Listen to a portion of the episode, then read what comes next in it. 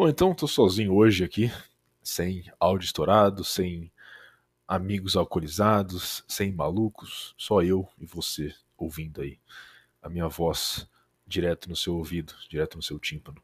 E tem uma coisa que eu não fico mal com isso, mas eu fico levemente, sei lá, é, incomodado, fico um leve incômodo, que é e-mail acumulado, né? Então, no primeiro episódio, e a gente tá chegando nos 30, né? Estamos quase na meia idade do programa aí, chegando, chegando aos 30.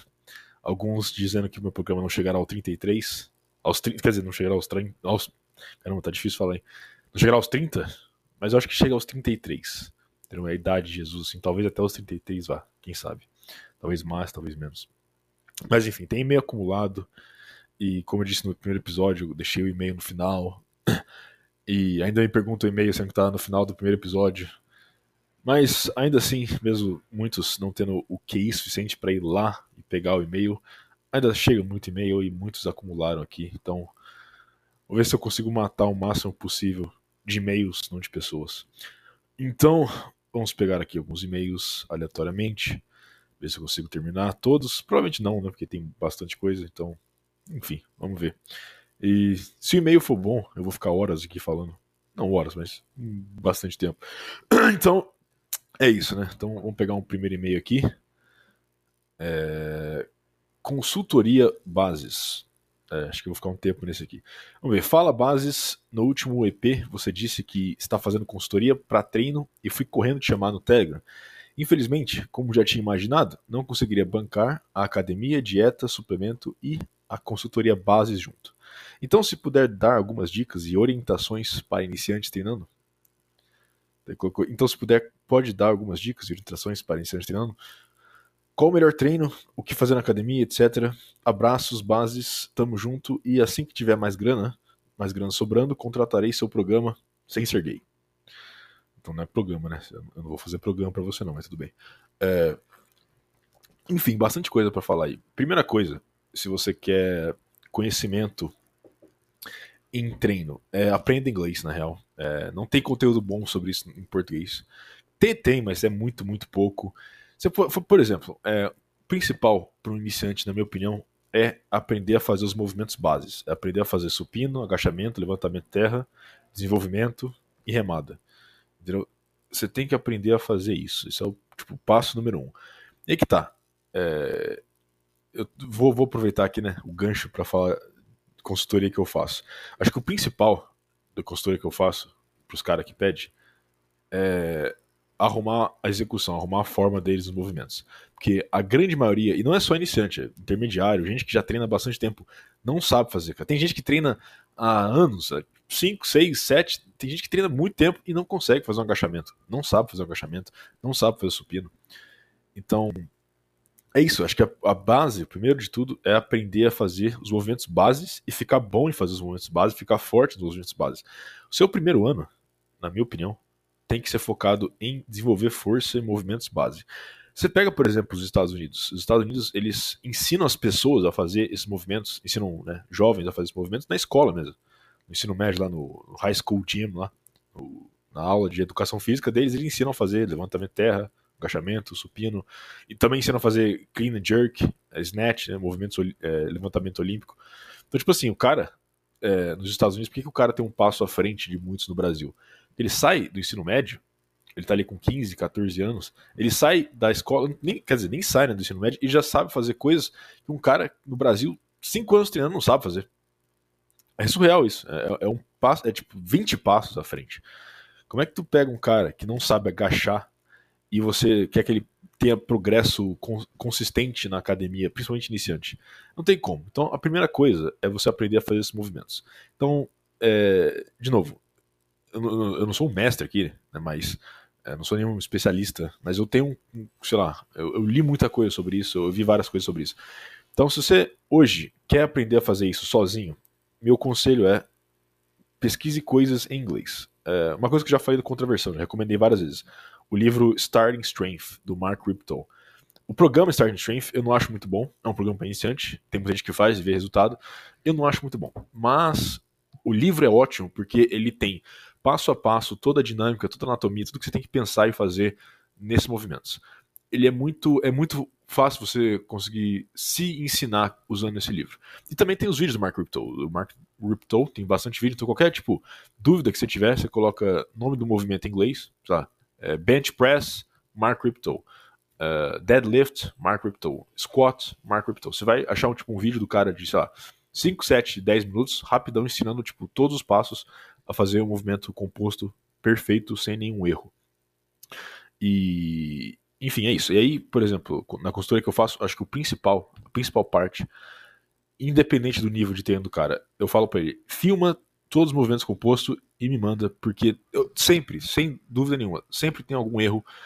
Às vezes é um erro pequeno, às vezes é um erro grotesco, gigantesco, e o cara não sabe. Dá um exemplo aqui, é agachamento, que eu falei antes, né? Muita gente fica anos na academia e não sabe fazer agachamento.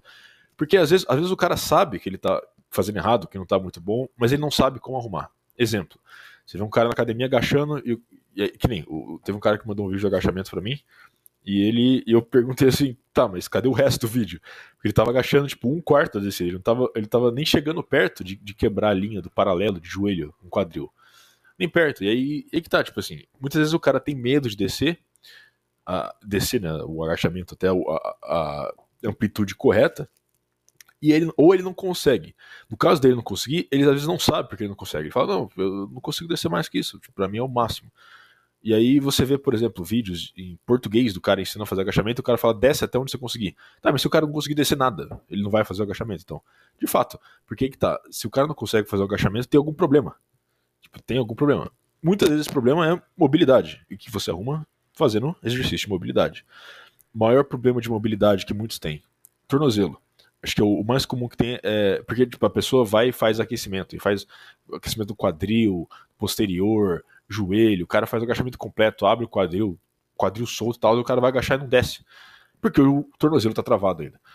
Então, uma das coisas principais do cara olhar é isso, mobilidade de tornozelo. Por isso que muita gente, é, uma, duas coisas que muita gente faz é colocar alguma coisa embaixo do tornozelo, por exemplo, uma manilha mesmo. Pega uma anilha fina e sobe o calcanhar na anilha fina porque aí você, né, você angula o seu tornozelo para cima e quando você agacha ele vai ficar numa posição neutra e você não vai sentir nada e você vai ter uma mobilidade perfeita. Ou usar tênis né, de agachamento, né, que você vê em levantamento olímpico, você vê powerlifter usando, você vê até crossfiteiro usando, e aquele tênis que ele tem um salto que eleva o seu calcanhar né, e deixa o tornozelo numa posição melhor. Só que esse tênis, o mais barato é 600 conto. Provavelmente não vai comprar um tênis desse. Então você pode usar uma anilha ou trabalhar em mobilidade do seu tornozelo, que é o que eu recomendo mais, tanto é que é um negócio que vai ajudar você pro resto da sua vida. Né? Você, você ter um, uma mobilidade boa no tornozelo vai ajudar você pro resto da vida. E aí o segundo é a mobilidade do quadril também, que muita gente não tem. Eu mesmo tenho uma dificuldade muito grande de mobilidade no quadril, mas aí você tem inúmeros exercícios que você pode fazer para melhorar isso.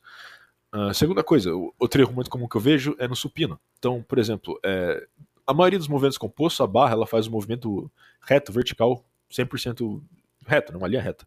No supino não é o caso. No supino a barra ela tem que descer na diagonal.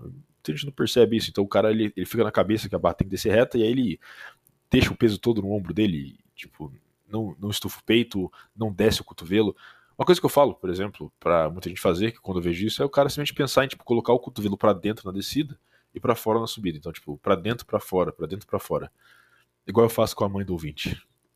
Piada para você.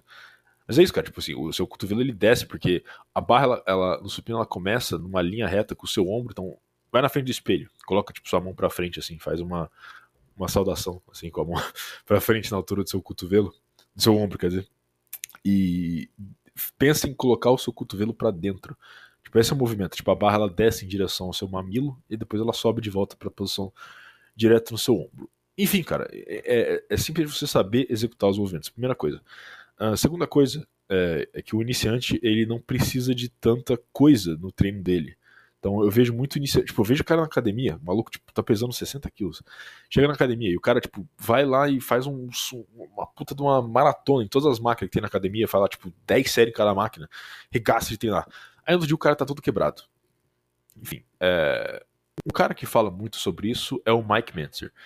Mike Mentzer tem ótimos, é, ótimas leituras sobre treino e tal. Acho que é, um, uma, uma, parte básica que eu recomendo é você escutar os tapes. Ele tem tipo uma, uma, coletânea de fitas que ele lançou no final dos anos 90, que é muito boa. Ele tem bastante coisa ali que eu, eu discordo um pouco, Né? Eu acho que varia de pessoa para pessoa. O que ele mesmo fala.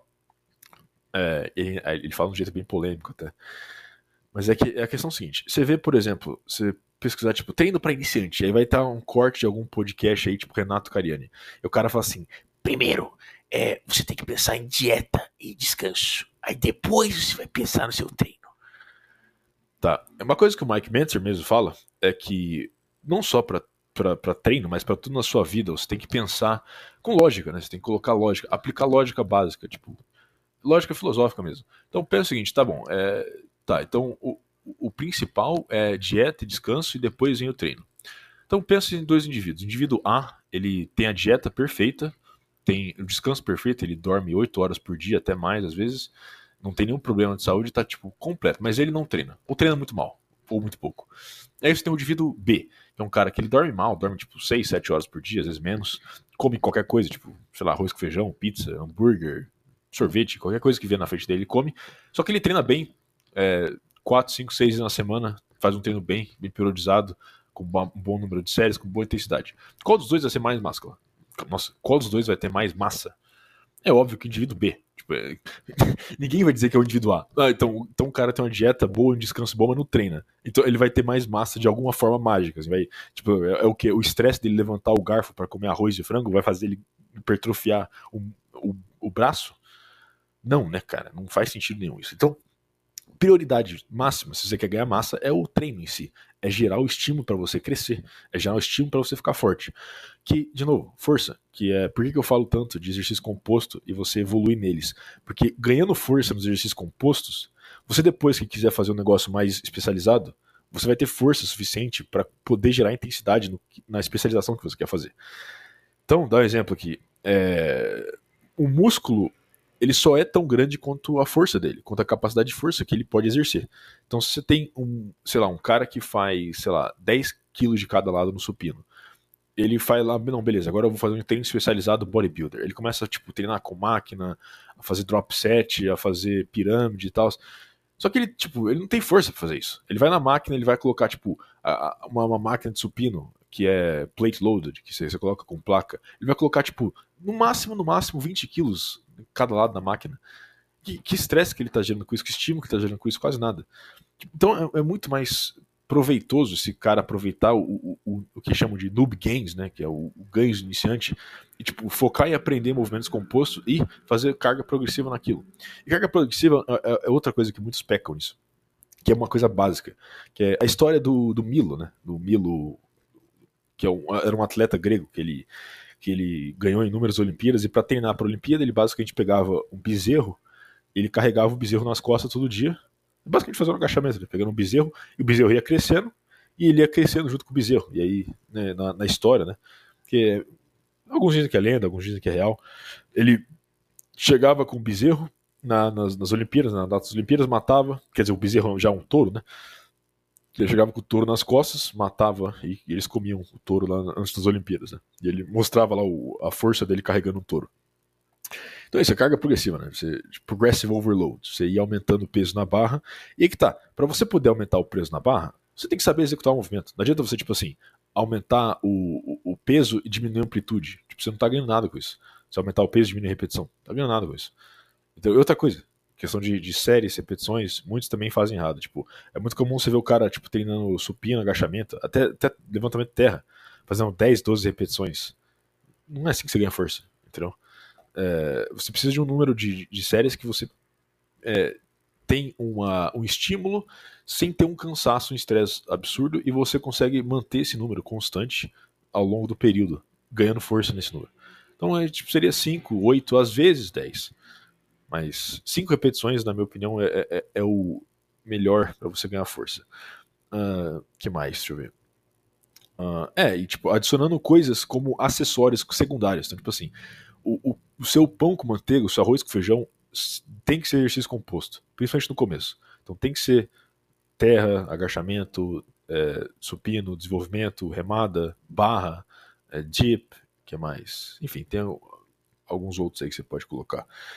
E depois você coloca alguns acessórios. Então você coloca algum isolamento para tríceps, bíceps, uh, alguma coisa para seu abdômen, alguma coisa para panturrilha, entendeu? talvez alguma coisa a mais para perna posterior. Enfim, não é tão difícil assim. E você vai progredindo nisso, e aí você começa a, ao longo do tempo especializando mais. E uma, uma coisa que também acontece muito que né, muitos dos caras que eu, que eu acabo passando, é, protocolo de treino e tal, não são iniciantes, são mais intermediários. E aí tem um fenômeno que tem até uma gíria, que você vê muito em fórum, image board, powerlifting, que é o cara que eles chamam de evermediate, né?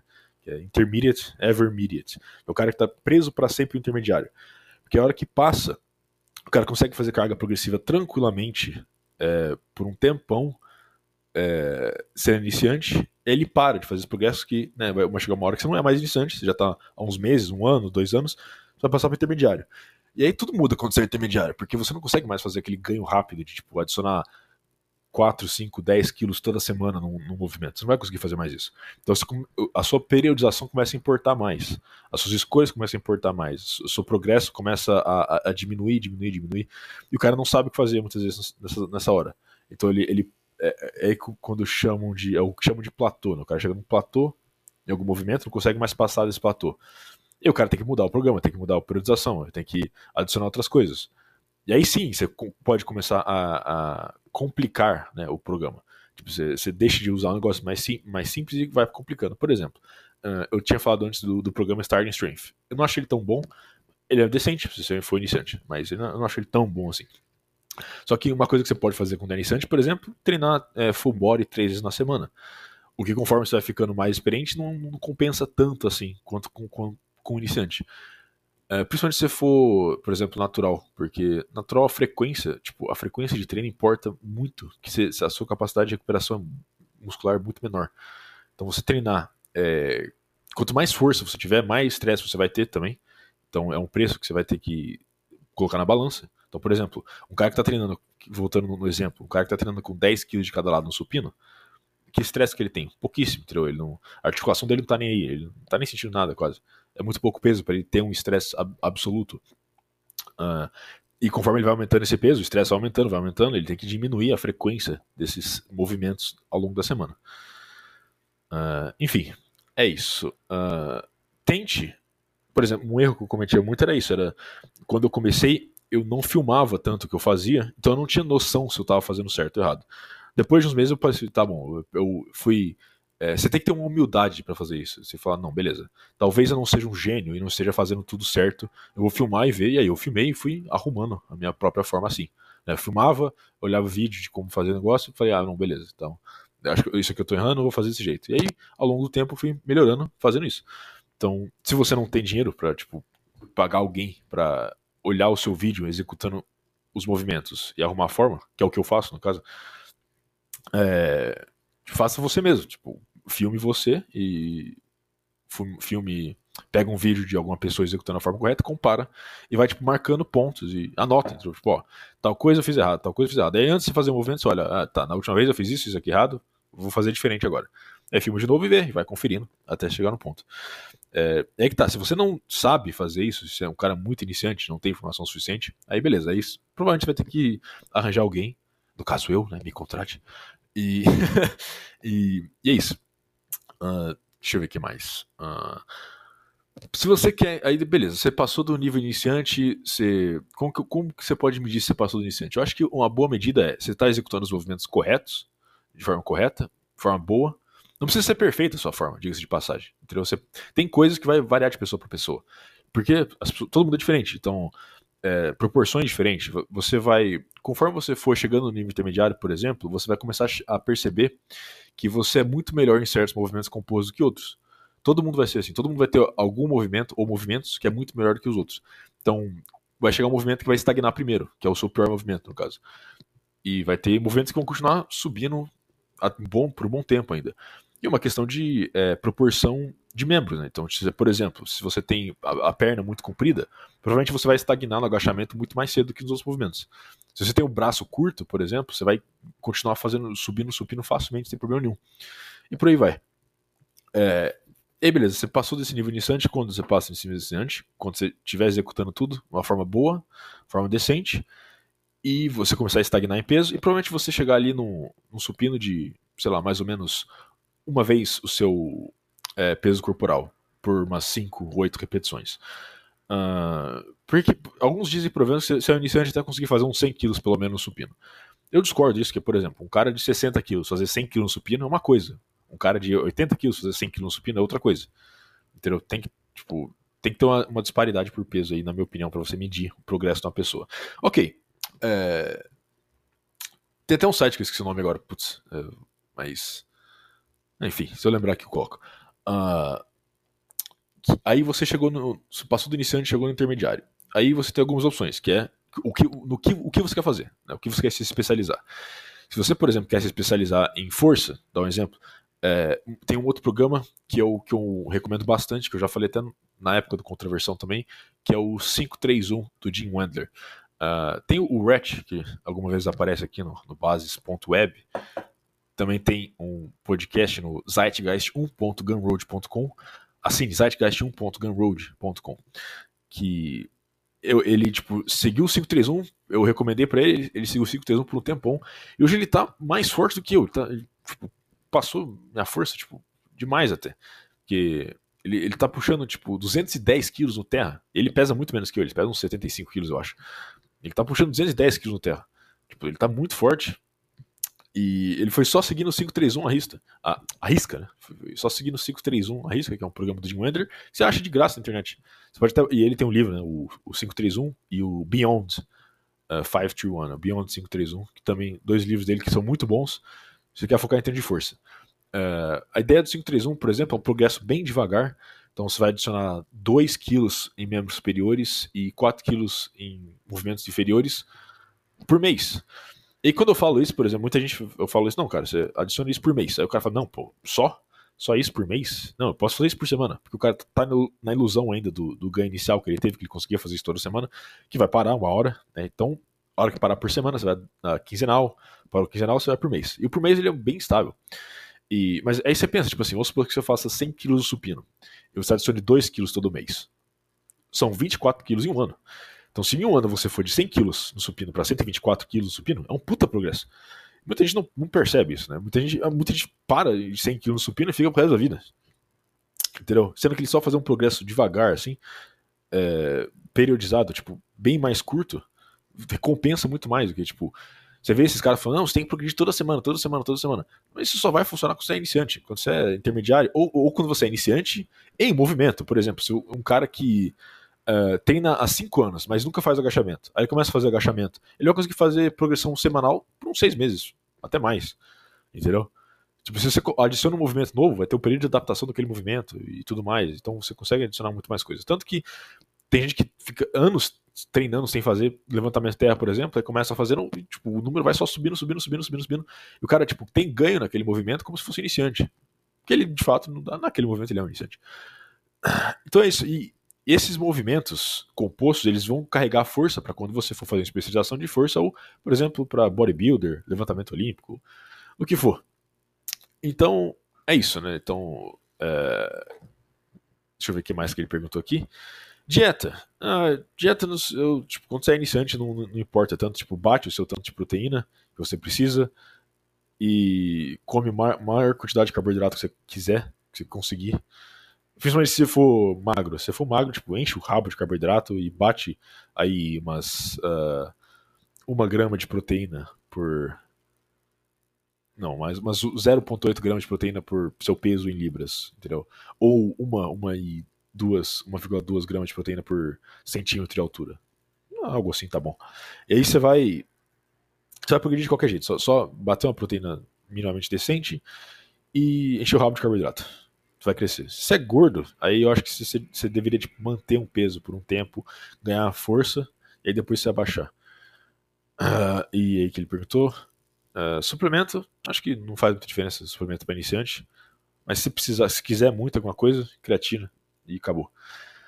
Uh, ah, é uma coisa que um cara que, que veio perguntar de consultoria também falou para mim é que se ele cara não treinava há nem um mês e foi perguntar de bomba.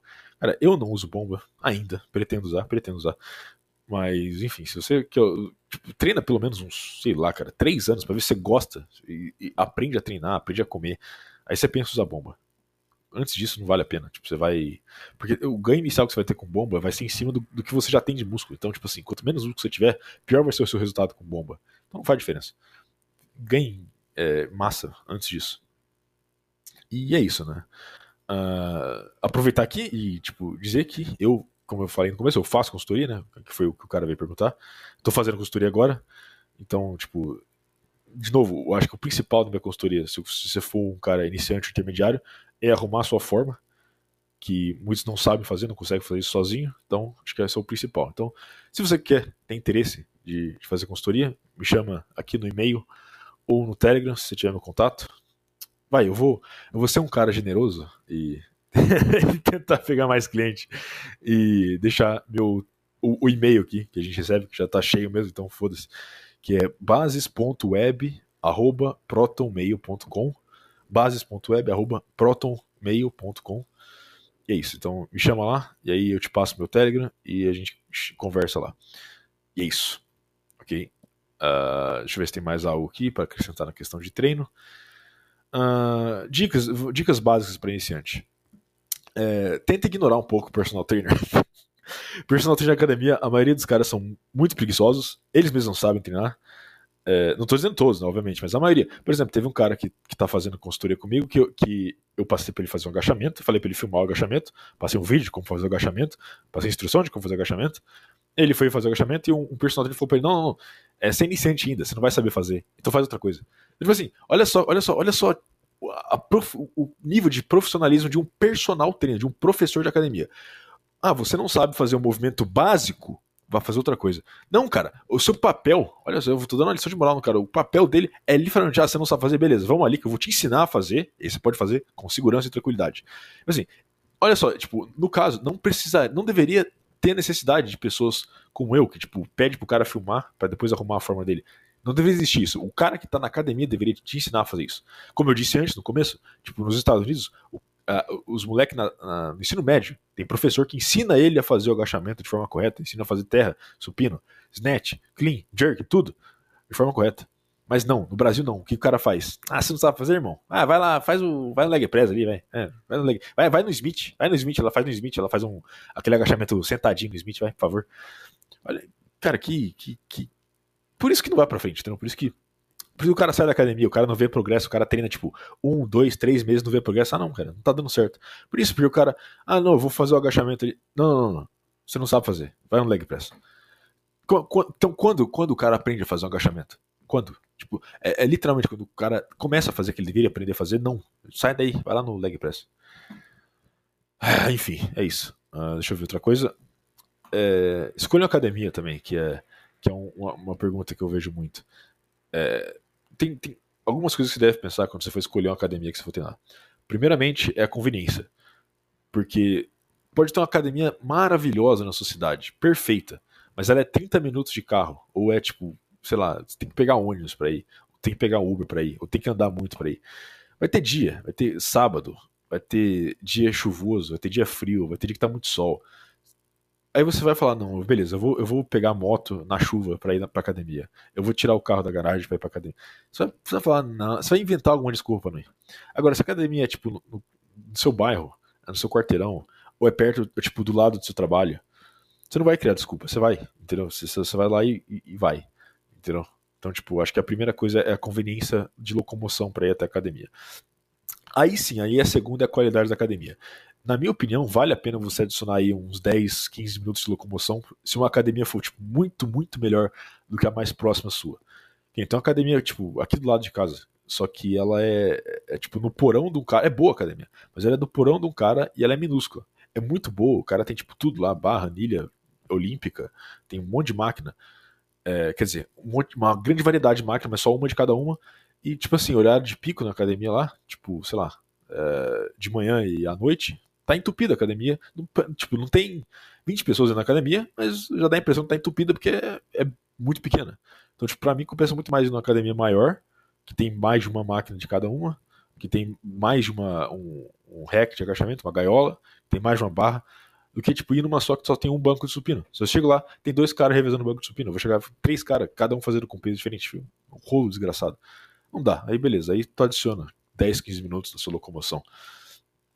Dieta também, não precisa complicar, cara. É, que eu falei, bate proteína, bate carboidrato, bate, sei lá, é, frango, peito de frango, arroz, batata. E outra coisa, se você for magro, quiser ganhar massa, ignora, tipo, ah, vou comer limpo. Não, ignora isso, véio. come como que tiver.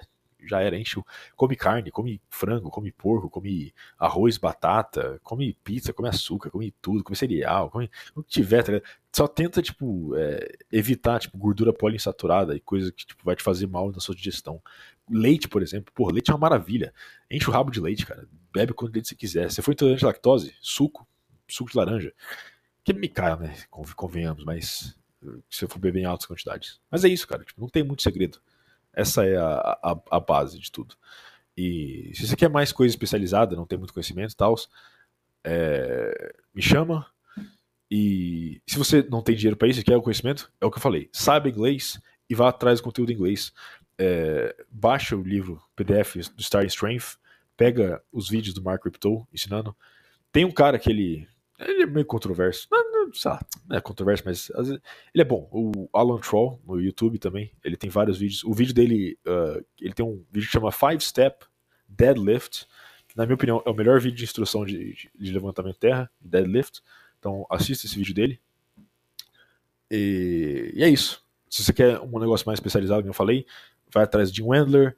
Uh, o Mike Mentor também, o, a metodologia de treino dele é um pouco diferente. Eu não sou muito chegado no, no, na ideia dele, principalmente nas ideias do final da vida dele lá nos final dos anos 90, que era tipo treinar uma vez a cada 4, 7 dias. Não acho que precisa ter um espaçamento tão grande assim de, de treino. E, e também o, a, a, o treino com intensidade máxima dele, do tipo, você precisar de ter um parceiro, por exemplo.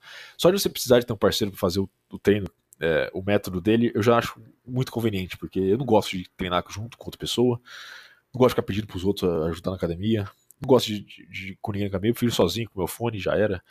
Então, é porque a, a ideia dele era muito você, tipo, é, ir até a falha excêntrica, depois alguém te ajudar a fazer o excêntrico para você fazer o concêntrico. O que já entra em outro assunto, né? Que é excêntrico, concêntrico, positivo, negativo. Que eu não vou entrar muito aqui, não importa muito. Se você é iniciante, isso aqui, ficar mexendo com isso não vale a pena. Foca em ganhar força nos movimentos compostos e é isso. E comer bem. E acabou. Tem muita coisa. Bom, pegar outro e-mail aqui. Deixa eu ver se eu exaustei esse. esse é, é, acho que já foi o máximo possível que eu podia falar aqui. Beleza. Vamos ver, os caras mandou aqui. Coupe para jogar videogame. Lembra, literatura logo é bom. Se o aspecto de videogames serem bons é assemelhar-se a boas histórias, e como o Zoomer não tem contato com elas, os videogames trazem esse contato, logo são bons para os Zoomers, porque ele não corta esse caminho e vai direto à boa literatura. As sagas Fallout Red Dead Redemption, The Witcher tem boas histórias, admito. Mas todo esse aspecto literário dos jogos nada compensa o tempo perdido fazendo missãozinha e farmando XP para deixar seu boneco mais forte. No fim, cada, o cara poderia ler uma boa história sem ter de se distrair com besteiras. Uh, eu concordo, eu falei isso aqui em algum episódio uh, e que videogames têm aspectos literários bons, e aí o cara escreveu aqui, que cara não vai ler uma boa história? Eu, eu respondi isso aqui naquele programa mesmo, cara. O cara não vai ler uma boa história porque ele não quer, porque ele não tem contato com essa história. Você acha que um zoomer sabe que é literatura? O cara não tem conhecimento nenhum disso, ele não, ele não tem nenhum contato com isso.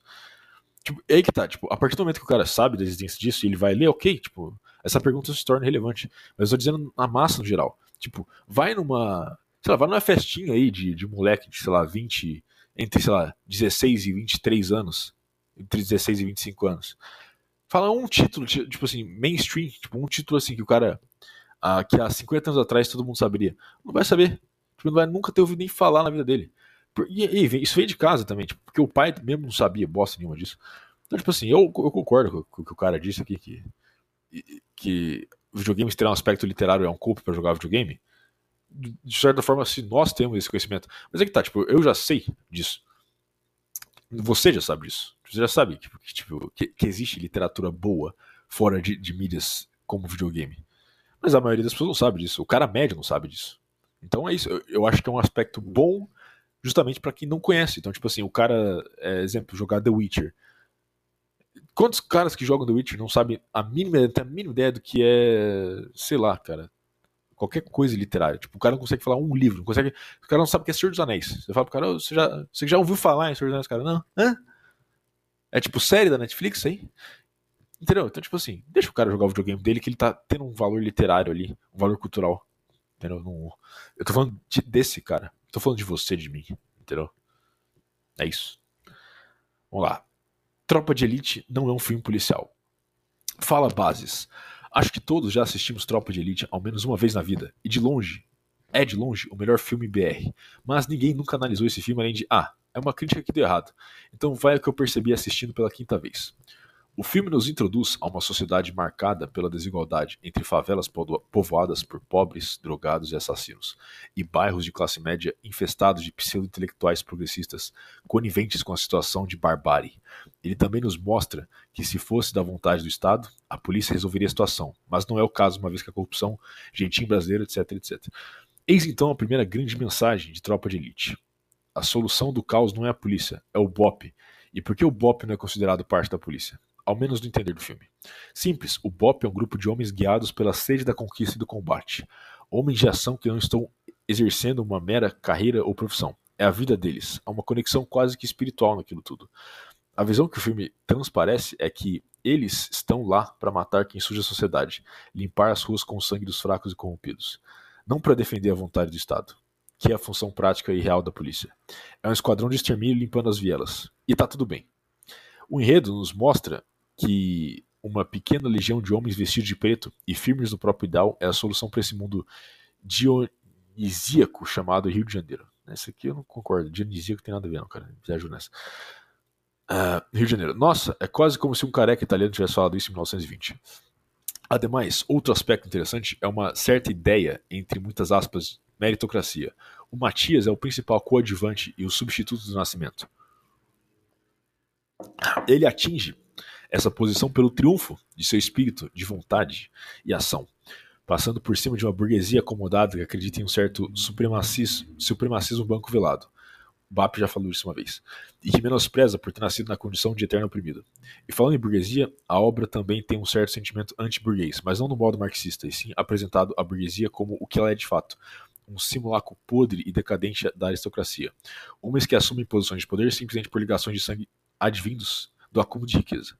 Não por serem instruídos para tal, nem por terem a vontade de liderar a sociedade. E muito menos por serem incapacitados e mostrarem seu valor. Então, quando te perguntarem se Tropa de Elite é um filme Kinopil, Evoliano, Sneed and Seed, apenas diga, não assisti. Esse meio do vagante das, das steps. Esse cara é bom escrever e-mail, cara. Tem nada a adicionar aqui. Muito bom. Adorei a análise, cara. É isso mesmo. Concordo plenamente. Tropa de Elite é o Manor Boons. Aí, outro e-mail dele. E-mail genérico. Tava sentindo falta daqueles e-mails bunda mole, então resolvi imaginar um aqui. Viriato, namorar uma waifu crente de uma igreja mais puritana, sem cadeira de plástico, é bom ou é roubada? Abrir um Tinder, mostrar o shape comer uma vagabunda diferente todo mês, é bom ou não? Putz. Aí complicou. Vamos lá. Namorar uma waifu crente de uma igreja mais puritana, sem cadeira de plástico, é bom ou é roubada? Cara, cada, cada mulher é uma mulher, cara. Não dá pra fazer uma regra aqui, tipo. É, você pegar. Você conhecer a, mulher na igreja, ter uma relação com ela e namorar com ela e, sei lá, planejar em casar e ter filhos. O que, que eu tenho a ver com isso? você faz se quiser. Mas, tipo assim, no, tipo, é bom é roubar? É, tipo, bem absoluto. Tipo, ou é bom ou é uma roubada. É um negócio natural, no caso, né? Tipo, eu. Eu não acho que. Tipo assim, eu não tenho essa ilusão de, tipo assim, a mulher que tá na igreja, ela é, tipo, perfeita, completamente diferente da, da mulher que tá na balada. Até porque tem, se você for na igreja, na igreja católica mesmo, que eu vou, tu vai ver várias gurias vestidas como se estivesse indo pra balada, tá ligado? Tipo, de.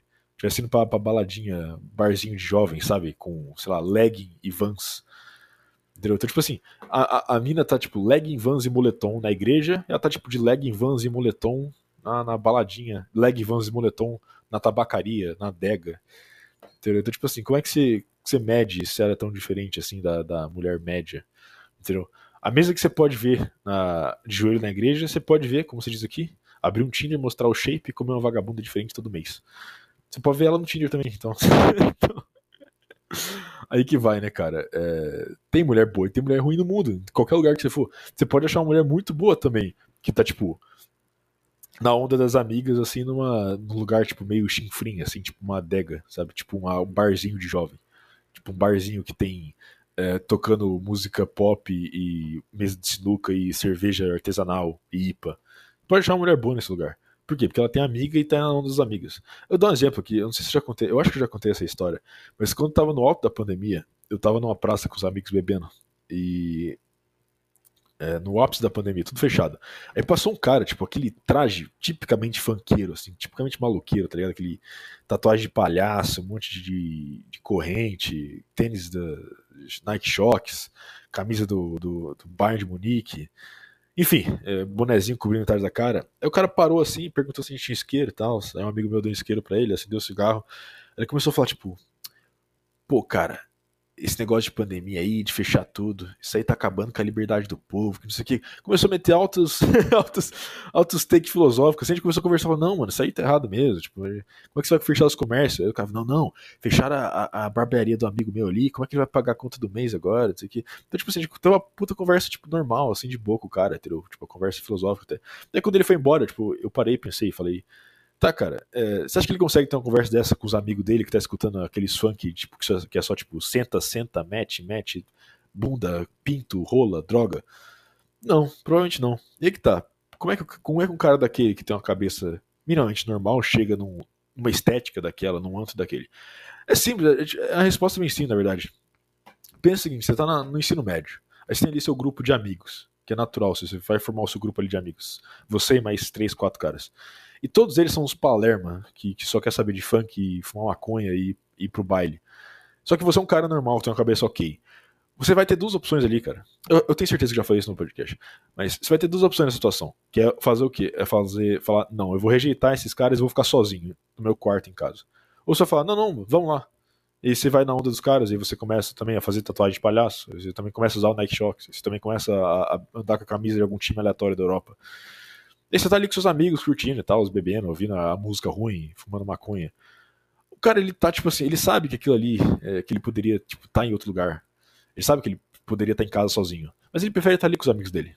Entendeu? E, a, a, é isso, né? A maioria das pessoas, não a maioria, né? Mas tem muita gente que, assim, que é, é boa da cabeça, só tá indo na onda dos amigos, que é o único ciclo social que ela tem. Ela não tem que fazer. Você, por exemplo, cara, dá um exemplo, você vai chegar, tipo, um, um grupo de amigas, assim, tem quatro amigas. E três amigas ali são, tipo, ultra comunistas, assim, esquerdista pra caralho. E fala todos os bordões da esquerda progressista. Só que tem uma no meio ali que ela, sei lá, tem um raciocínio lógico um pouquinho melhor que as outras. Ela é minimamente normal. Ela não vai falar, tipo, pras amigas dela, não, olha só, eu acho que esse negócio de comunismo não é bom. Olha, eu acho que o PT não é legal. Eu acho que traveco não é um negócio que a gente devia estar tá promovendo. Claro que não. Ela vai falar, é, é verdade, amiga. O, o traveco Zé da, da esquina, ele realmente lacrou. É isso que elas vão fazer, cara. Principalmente mulher. Mulher vai muito na onda de ciclo social. Ela, ela liga muito pra aprovação social. Então, tipo assim, tem. Aliás, eu, eu ousaria dizer aqui que tem grupos de amiga que são, são, tipo, todas elas são assim, elas só falam, só repetem o, o que tá é, aceitação, o que tá no, na aceitação do mainstream, e nenhuma delas concorda com o negócio, elas, tipo, devem ter um monte de opinião diferente.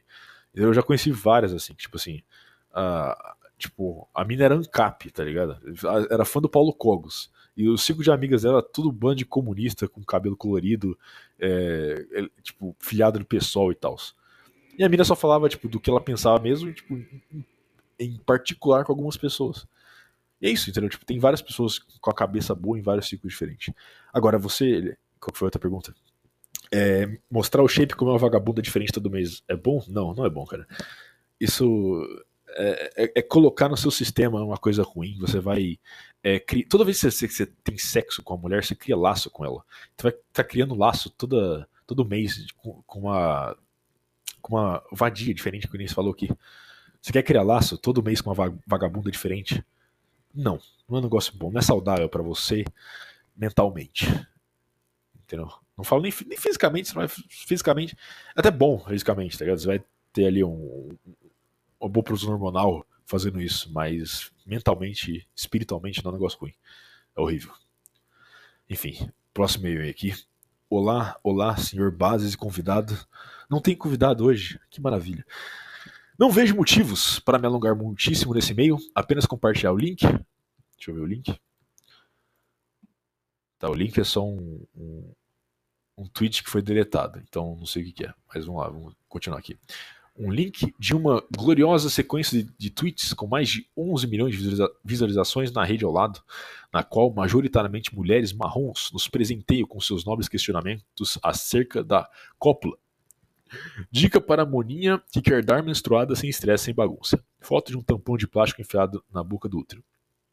Mona marrom com mestrado em sexo e capitalismo. Foto em congresso com Angela Davis e os Diaba 4. Absolut, absolutamente em choque com comentários de outras mulheres sobre como é possível uma mana não conseguir fechar sua buceta por míseros cinco dias. Mulheres progressistas, divididas entre si, sobre essa porra normal. Sobre si essa porra normal. Mulheres se descobriram assexuais, pois não possuem essa mesma chama no cu que as monas marrons. Bom, eu me questiono, isso tudo é realmente apetite sexual? Existe QI e raça envolvido nisso aí? Por que diabo tantas mulheres feias e com, não ironicamente, sérios problemas de estima e saúde mental curtem e compartilham esse tipo de pensamento? Descubra o Twitter da Algroid da sua sala de faculdade, da comunistinha stalinista da sua sala de faculdade. Lá, lá está a curtida e retweet na Mona Marrom, aventureira do sexo. Elas querem a libertação de um fictício patriarcado para isso? Transar, transar transar. Apenas isso que elas são capazes de oferecer, fazer? Isso liga com a Long House pré-ariana? É isso. No mais, acredito que o ouvinte deveria pelo menos conhecer um pouco do que Paglia escreveu. Abraço. Cara, eu, eu vou dizer a verdade aqui pra você, na verdade. Vou dizer a verdade, na verdade. Que é. Mulher tem um apetite sexual muito grande, cara. Tipo, os caras os cara subestimam muito quão mulher é tarada e pensa em sexo. É isso. é isso, ponto final.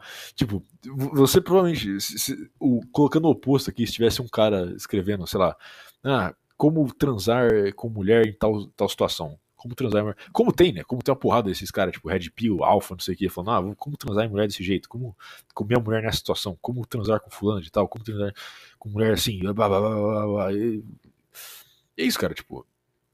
A, a, única diferença é que hoje elas podem falar abertamente o que elas pensam enquanto, quanto ao sexo. Mas acho que isso sempre foi. E eu não sei quantas, eu não sei quantas experiência sexual esse ouvinte aqui tem, mas mulher dar menstruada é um negócio muito comum, cara. Muito comum. É, é, é, é parece nojento que eu falo, mas é, é, só depende se o cara quer comer ou não, cara. É isso. Tipo, se, se o cara não tiver nojo, eu acho que qualquer mulher dá menstruada. Eu não, não tô nem brincando, eu, eu acho que é isso mesmo. Enfim, próximo e-mail. Vacina Pfizer. Uh, esse é bom, hein? Olá, olá, senhor Bases. Vou ser direto. Tomei duas doses da Pfizer porque minha mãe me obrigou e sou menor de idade. Vou morrer para essas duas doses? Poderia falar mais sobre o que essa vacina de RNA causa? Bom, aí que tá, né? A gente não sabe exatamente o que ela causa, porque é um negócio experimental. Tipo, não teve teste a longo prazo para saber o que causa. O que a gente tem teoria é o que está acontecendo agora: é trombose, é miocardite, é nego infartando no meio de jogo de futebol. É isso. Você vai morrer porque você tomou duas doses? Não sei, cara. Não, não te garanto nada. Você pode morrer amanhã atravessando a rua. Então a morte é, é uma certeza, né? Na nossa vida. Literalmente. Agora, a questão é. Eu não sei, eu realmente não sei o que te dizer. A única coisa que eu sei para falar é que é o que eu já falei, não, não tomasse a vacina, tá ligado? É, eu, sinceramente, eu estaria, eu estava disposto a arriscar a minha vida inteira para não ter que tomar vacina. Se fosse me demitir, eu falava, demita. Ah, não sei lá, família inteira, não fala mais com você, não fale. Eu estava disposto a, a, a, extremos de viver na rua, não tava nem aí.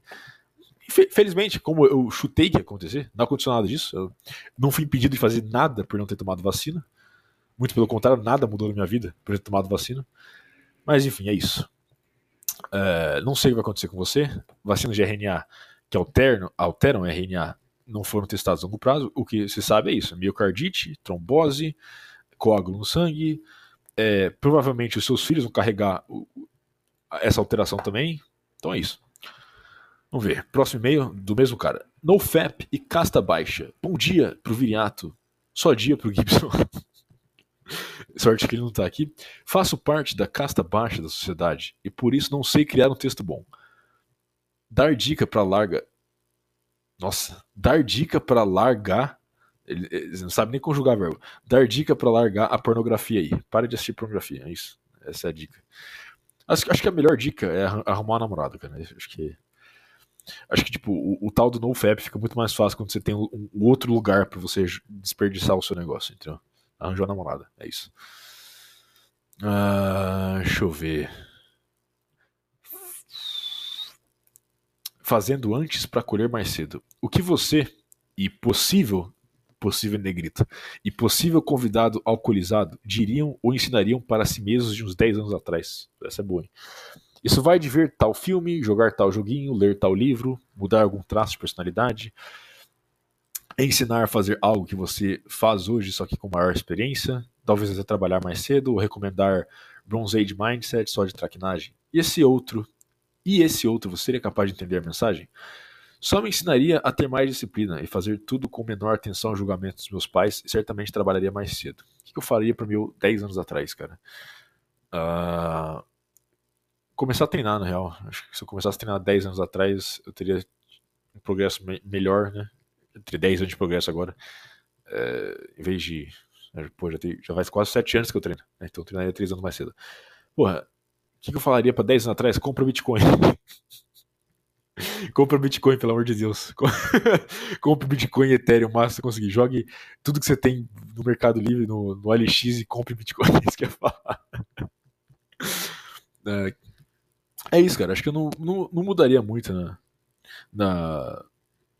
Ah, também eu diria para tomar cuidado com algumas mulheres que eu me relacionei. E talvez aproveitar mais tempo com a família porque eu perdi bastante familiares nesses últimos 10 anos, então acho que eu falaria isso, tipo, aproveita mais tempo com, com as pessoas que você gosta da sua família, que provavelmente elas vão morrer daqui a pouco. Então, eu falaria isso também. Falaria pra. Que mais? Acho que só isso mesmo. É, acho que só isso. Deixa eu ver, próximo e-mail. É... Foi mal família. Gordão do Bolsonaro. Vamos lá. Bases e Gibson. Acho que o Gibson teve tanto episódio que acho que ficou padrão dele estar tá aqui agora. Virou completamente. Bases Gibson, o que vocês pensam a respeito de egrégora? Por que em meios ocultistas isso é dado uma importância tão grande? Já ouvi falar que no auge do Metallica, no disco Master of Puppets, de 86, durante a turnê, algumas pessoas conjuravam feitiços utilizando a egrégora local com o famoso sigilo de Fotamecos. Já presenciei diversos espetáculos em que a egrégora realmente muda a atmosfera do lugar, sendo positivo ou negativo, como em igrejas evangélicas, por exemplo, que todos se sentiam sintonizados, ou em torcidas organizadas durante os jogos de futebol, ou até mesmo em outros ambientes que valorizavam demais tal da egrégora. Menino Base, sabe alguma coisa sobre isso e pode acrescentar ou, pode acrescentar ou algum exemplo? Acho que o que a gente vê, é, o que você acaba vendo nessas questões em egrégora é tipo uma manifestação de vontade em conjunto, tá ligado? Uma, uma, um grande número de pessoas manifestando uma vontade em conjunto. O que tem um aspecto espiritual forte e psicológico também. Então, tipo assim, você se sente no meio de um monte de pessoas se, sentindo a mesma vontade. É, a manifestação dessa vontade pode gerar uma energia. Eu digo energia, eu tô, tô tipo assim, eu tô tentando ser o mais uh, físico, realista possível, que é a, a, questão psicológica, tipo assim, do uma multidão querendo uma coisa só. Entendeu? Isso tem um impacto psicológico muito grande em quem tá no meio da multidão. Aí beleza, aí você pode entrar em questão espiritual, né? Tipo, da, a, a, essa. Que é a questão da grega, tipo, é, essa vontade gerando uma manifestação espiritual em conjunto, entendeu? A criação do uma egrégora. E. Eu, eu vou falar, eu, eu, tipo, eu já li muita coisa sobre e ainda não, parece que eu, eu, li muito e parece que eu não li bosta nenhuma. Tipo, ainda assim eu não, não sei explicar, tipo, qual seria a, a lógica espiritual de por que isso acontece, de por que isso funciona. Então, então, assim, simplesmente vou dizer que eu não sei. Que não, não vou me atrever a tentar explicar isso, vou dizer que eu não sei. Mas é uma questão psicológica muito forte. É isso. Tá bom. O cara mandou um vídeo aqui. Não vou clicar. Uh, próximo. Uh, mensagem pro Honker. Bom dia, Viriato. Bom dia, Gibson. Honker, seu arrombado, interrompeu a leitura do meu e-mail. Aí mandou um link. É, eu não, não vou dizer o que é o link que ele mandou, não, mas enfim. Próximo e-mail. Odeio indianos. Olá. Olá, Viri Alvin e os esquilos. Acredito que muitos ouvintes estejam cansados de ouvir reclamações do Bostil o tempo todo. Você ouvinte que vive na merda do interior de Pernambuco ou em alguma casa de baixíssima segurança nas periferias da Grande São Paulo. Agradeça a Deus. Agradeça por não ter nascido um indiano. Seja grato. Fique feliz imediatamente. Vim aqui descarregar meu profundo desgosto a indianos, o que também envolve paquistaneses, porque é tudo a mesma coisa. Como todos sabem, indianos são um povo sujo e mal educado, são como brasileiros com o nível de perversão elevado a mil. Suas mulheres são umas pobres coitadas, de pouca capacidade cognitiva e miserável beleza. Suas crianças são praticamente menores das favelas cariocas, mas que em adição comem bosta de vaca. Tomam banho com cadáveres no rio Ganges e ajudam o pai a espancar a mãe até a morte diariamente. Senhores, eu sofri eu sofri, eu sofri literais problemas por causa de indianos. Eu tive em um dos metrôs mais movimentados de Paris, com um grupo de estudantes, no ano novo. Foram dois metrôs, na verdade. Em um deles, o indiano mostrou discretamente uma arma de fogo para uma amiga. O indiano mostrou discretamente uma arma de fogo para uma amiga que estava do meu lado. No outro, entraram bilhões de indianos. Bilhões de indianos, paquistaneses e africanos em nosso vagão. Todos muito fedidos. Eu senti que ia morrer de asfixia ali mesmo. Todas as mulheres saíram de lá chorando e tremendo. Total Indian Death. Não, realmente, cara, a Índia é um lugar, é um lugar bizarro. Eu eu não sei o que dizer, cara. A, a Índia é o fim, na real, né? A Índia é o, é o, é o exemplo, é o retrato do fim. É, e hoje são o, a maior população mundial, então é isso, cara. É, o mar de indianos nos aguarda, a tsunami de indianos nos aguarda. E ele, ele se espalhando pelo mundo. O que eu espero é que a, a rivalidade da China e da Índia acabe que eles se destruam ou que a China ganha. Eu prefiro, eu prefiro chinês. Eu, eu, chinês, cara, eu acho chinês menos inconveniente que indiano, na real. Uh, dá um exemplo, tipo, centro de cidade, interior de São Paulo. Acho que todas as cidades hoje em dia no centro é dominada por chinês. E eles não são muito agradáveis, não são muito legais. Mas eles não são tão desagradáveis assim. Indiano, tipo, eu vi um pouco indiano em São Paulo, cara. Cara, indiano. Não, cara, indiano, ele é muito. Ele é muito sujo. Não dá, não, cara. É muito no geral, né? Cara, vídeo de co cozinha de rua indiana, cara. Só isso que eu digo. É só isso que eu digo, cara. Notícias da Índia. Pega Índia, notícias, tá ligado? É, é isso, cara. Não tem, não tem que falar. Acho que já, já tá explicado. Deixa eu ver o outro e-mail aqui. O anglo-saxão é uma raça amaldiçoada. Salve bases, vira pardo e ouvintes. Estou com uma teoria maluca. E me diga se faz sentido. Quando saiu esse negócio de confirmação de Alien, eu não entendi muito bem. Todo ano não sai um depoimento das autoridades americanas falando que é real, enfim. Mas olhando no mapa de supostas aparições de OVNIs, você percebe o padrão. Os Estados Unidos cheio de aparições e a Grã-Bretanha também. E um pedaço entre a Bélgica e a Holanda. E outros países no primeiro mundo com uma densidade muito menor. Não é engraçado que esse único foco fora da típica anglosfera, anglosfera é a Frísia, berço da língua inglesa moderna? E o grupo ancestral mais predominante do inglês moderno? Tudo isso para dizer que não seria uma espécie de afinidade biológica com esses específicos eventos, talvez de cunho espiritual? Cara, eu, eu vou dizer, tem duas coisas para te falar. A primeira coisa, é, esse mapa que você mandou, se você, isso aí é uma coisa que já foi falada antes, que ele mandou o, o, mapa de UFO sightings, né, que é tipo aquele, aquele mapa tipo, de onde mostra onde foram vistos OVNIs. E se você colocar onde onde teve as primeiras transmissões de rádio, o mapa bate exatamente igual. Tipo, as primeiras transmissões de rádio foram na Inglaterra, na Bélgica, Holanda e Estados Unidos. Então, tipo assim, tem uma ligação direta de rádio com avistamento de ETs. Principalmente de informação. Então, por exemplo, aí, por exemplo, se você pega é, aqui no Brasil, certo? Aqui no Brasil o cara falou que viu um OVNI. Como que vai ser? Os, uai, só, eu vi um, eu vi um, um ZT voando aqui, uai, passou, pegou minhas vacas. É mesmo? É, saí. É, acabou. Entendeu? não vai ter um registro em rádio, não vai ter um, um, boletim de ocorrência, não vai ter tipo um registro, não vai ter tipo o FBI indo lá investigar. Não, é só, os caras falou que viu e é isso aí, entendeu? Como é no mundo inteiro. É isso, é, é, a explicação desse mapa é simplesmente que é muito mais registrado quando eles têm, entre aspas, contato com o OVNI. É só isso. Ou você pode também dizer que, tipo assim, por eles terem transmitido ondas de rádio, os OVNIs, é, os ETs ficaram interessados nisso, entendeu? Ou pode ser que realmente a sua teoria esteja certa, eles são só um povo amaldiçoado que fica atraindo demônio. Mas não, acho que não, acho que é só porque foi registrado. É, é isso, é, é, a minha opinião. Enfim. Uh, escola pública. Uh, esse, esse já. Lá vem. Olá, olá, senhor Bases. Tenho 14 anos. Ah, não, cara. Vou nem terminar de ler isso aqui. Vai fazer outra coisa, cara. Isso aqui é pra maior de 18, cara. Não é pra 14 anos, não. Vai fazer outra coisa. Tá. Uh... Todo traficante é um Sigma. Mandou um puta textão aqui. Salve bases! Lembro que em algum programa um convidado disse que toda essa questão de alfa, beta, gama, delta, sigma e o caralho é apenas uma invenção recente de algum gordão. Nesse ponto eu discordo completamente. Esses termos são apenas uma maneira de descrever arquétipos que existem desde os primórdios da humanidade. Na verdade, alfa, beta, gama, delta, isso é uma estrutura de matilha, né?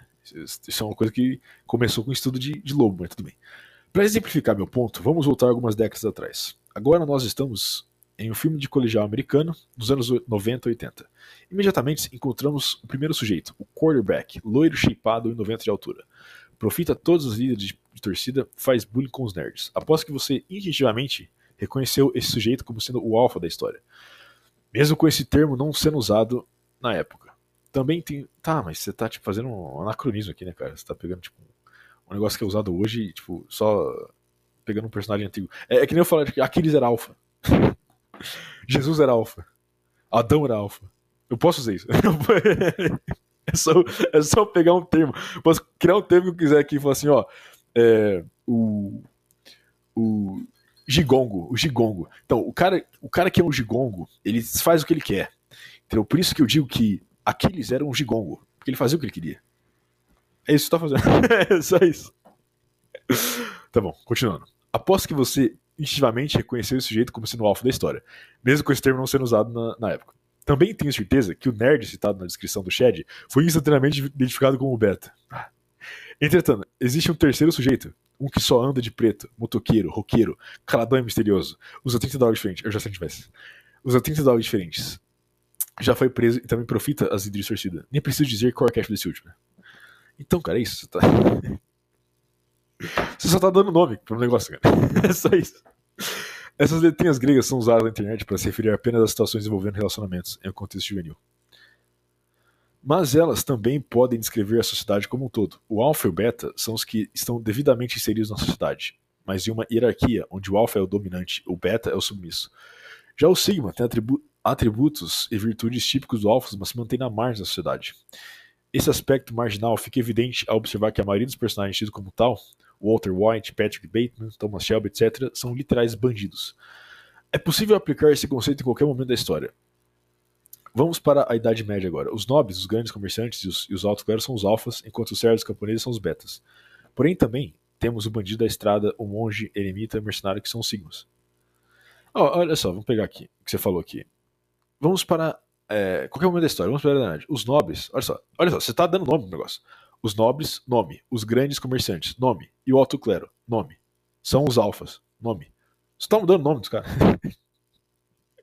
você só tá, tipo, criando um rótulo diferente. Tipo, é literalmente relevante, cara. Tipo, os nobres, os grandes comerciantes e o alto clero. Esses são os gigongos.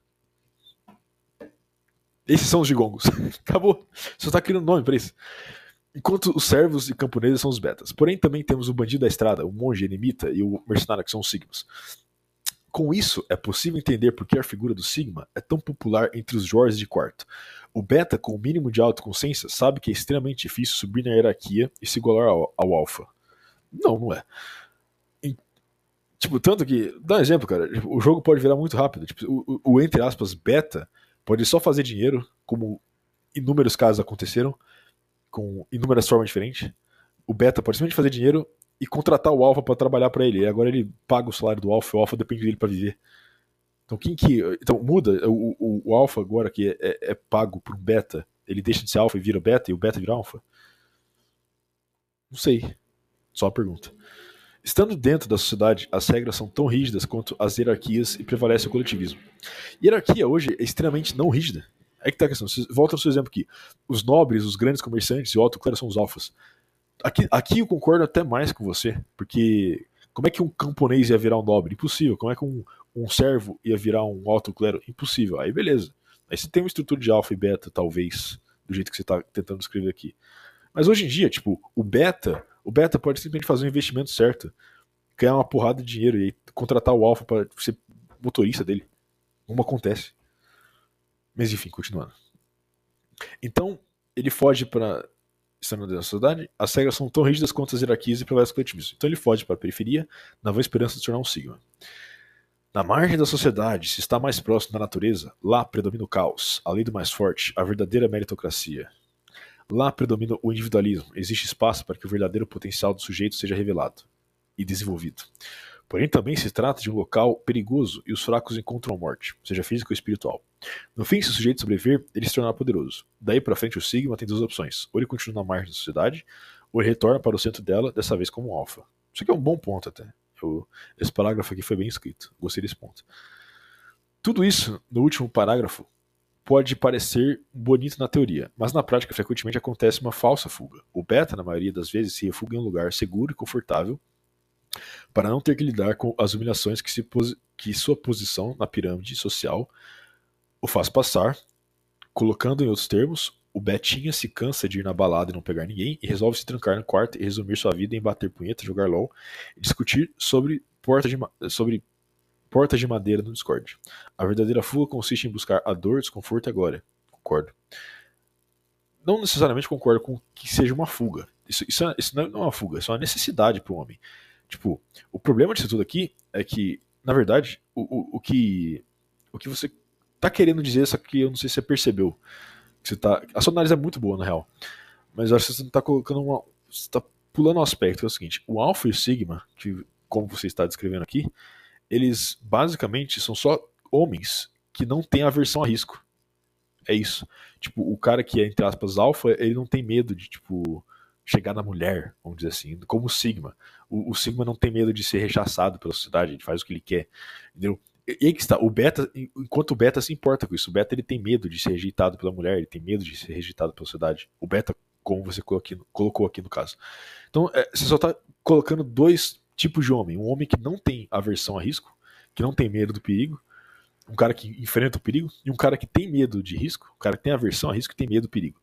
Então, basicamente, o cara que tem medo de risco, que não se arrisca, que tem medo de perigo, ele vai e se esconde no quarto, e aí, como você colocou aqui, é, vai pro quarto, peraí, uh, se trancar no quarto, resumir a vida em bater punheta, jogar LOL discutir sobre portas de madeira no Discord. De fato, é isso aqui. O cara, tipo, ele tá com aversão a risco, ele tá com medo do perigo, ele vai, tipo, pro quarto dele, porque ele não quer se arriscar na vida.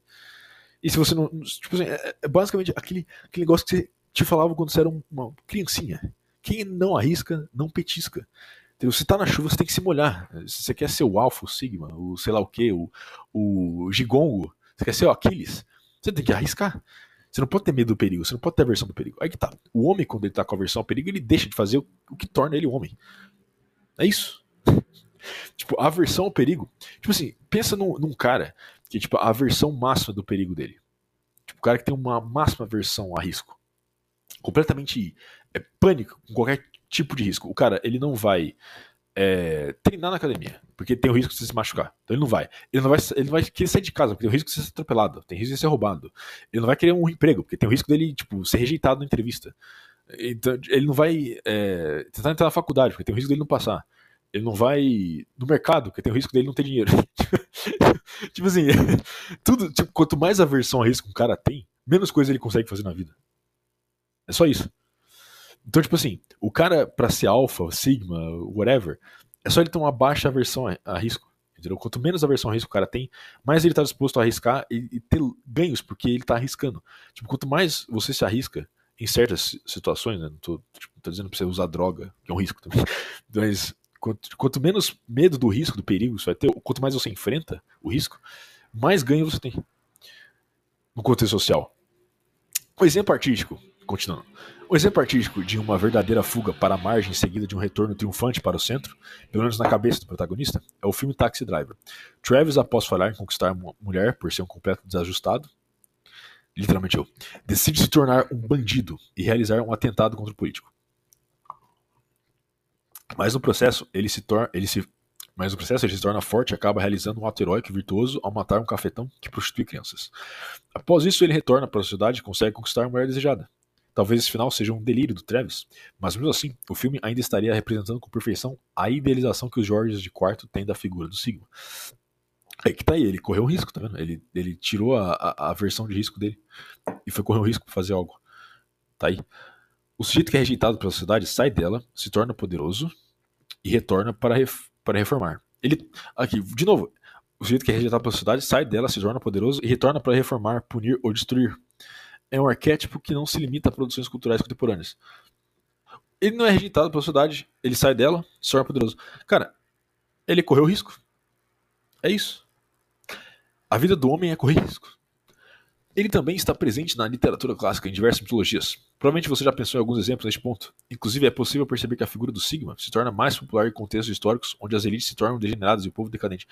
É que tá, tipo, a questão do Sigma, você só tá tipo, dando um nome novo a um cara que não tem a versão a risco, entendeu? Tipo, é, volta, em Aquiles, entendeu? Tipo, ah, você, o moleque chega pra ele, ah, você vai, você, você vai, você tem certeza que você quer lutar com aquele cara daquele tamanho? E Aquiles vira pro moleque e fala, é por isso que ninguém vai saber seu nome. Entendeu? Daí, a, a Ilíada já, já é isso, é, já é o exemplo máximo de que o homem precisa correr risco o máximo possível para o máximo resultado de glória. Quanto mais risco, mais glória. Entendeu? Vê, vê tipo, as figuras que a gente glorifica, figuras masculinas reais, no caso, que a gente glorifica mais atuais. Tipo, piloto de Fórmula 1, lutador de, de UFC, lutador de boxing, entendeu? Bodybuilder. Tipo, esses são os modelos, tipo, principalmente da geração mais nova, tá ligado? Você vê o cara, o cara vai no, no, na rede social lá com a foto do Ayrton Senna. O cara tá na rede social com a foto do Ronnie Coleman. Entendeu? Tipo, é, é o máximo de risco. É tipo, caras andando na linha entre a vida e a morte. Entendeu? Agora, que minha, continuando no e-mail, agora que minha teoria antropológica está exposta, vamos a alguns adendos e clarificações. Primeiramente, o Sigma é uma figura essencialmente amoral, que ele, ele pode ser desde um bandidinho até um conquistador de continentes, isso aqui, isso aqui é bem Nietzscheano que ele está falando. Ele pode ser desde um bandidinho até um conquistador de continentes. O denominador comum é a marginalidade somada com o vitalismo e poder. Em segundo lugar, o sujeito rejeitado pela sociedade não precisa ser necessariamente um beta, ele pode ser um alfa rejeitado por seus iguais. Também vale dizer que a idolatria dos betas em relação ao sigma tem outra explicação. Ele odeia o alfa, mas ao mesmo tempo quer ser como ele. É verdade isso aqui. Porque o beta, como você colocou aqui, ele não, ele não tem a capacidade de correr risco e ele inveja quem tem a capacidade de correr risco. Então ele odeia o Alpha, mas ao mesmo tempo quer ser como ele. E o Sigma assume esse papel perfeitamente. É, o, o, Sigma talvez seja o beta que é, abraçou a ideia que percebeu que ele precisa correr risco. Por fim, atualmente, é quase impossível classificar alguém exatamente em algum dos arquétipos. Todos têm pelo menos um pouco de cada um dos três dentro de si. Resumo da ópera. Se o ouvinte Betinha quiser se tornar um Sigma, a melhor opção é ir vender droga na Rocinha. É, não, não, exatamente. Acho que se, se, o ouvinte Betinha quer se tornar um Sigma, a melhor opção é correr risco. E vender droga na Rocinha é correr o risco. De fato. E aí, achou o texto uma gema ou carvão? Achei uma gema, gostei do e-mail, cara. É, qual que é o nome do cara? Deixa eu ver. AMPHV. Então, gostei do e-mail aqui. Cara, eu escrevi um texto bom aqui. no começo, eu vou admitir que eu comecei discordando com seus primeiros pontos, mas ao longo do texto você me conquistou e por mais que eu ainda ache que tipo alfa, beta, sigma, você só tá dando um nome diferente para coisa que já existe é, de uma forma diferente e, e, aí acaba misturando coisa, acaba ficando anacronístico às vezes. Por mais que isso, eu acho que seu texto é uma boa análise, é uma boa análise e é isso, cara. É, no final das contas, é, volta no que eu falei, o beta é um, é um homem que está castrado não, por, por aversão a risco. E o alfa é o cara que, que não tem aversão a risco. E o sigma é um cara que, que talvez seja um beta que sobressaiu a aversão a risco. Acho que isso é um bom jeito de colocar. Então, eu acho que homem ter aversão a risco é, um, é, um, é uma das maiores razões da decadência atual. Entendeu? Um homem com aversão a risco não consegue ser homem. Tipo, você não consegue. O cara que tipo, ele tem medo de, de, de fracassar, você não vai fazer nada. Isso é coisa de PUA até. Tipo, você não vai chegar numa mulher, você vai chegar a falar oi pra uma mulher. Se você tiver aversão a risco, se você tiver medo de dela falar tchau. Entendeu? É isso, cara. Tipo, a aversão a risco é o que mais segura o potencial masculino hoje em dia. E tá aí. Não quero mais e-mail.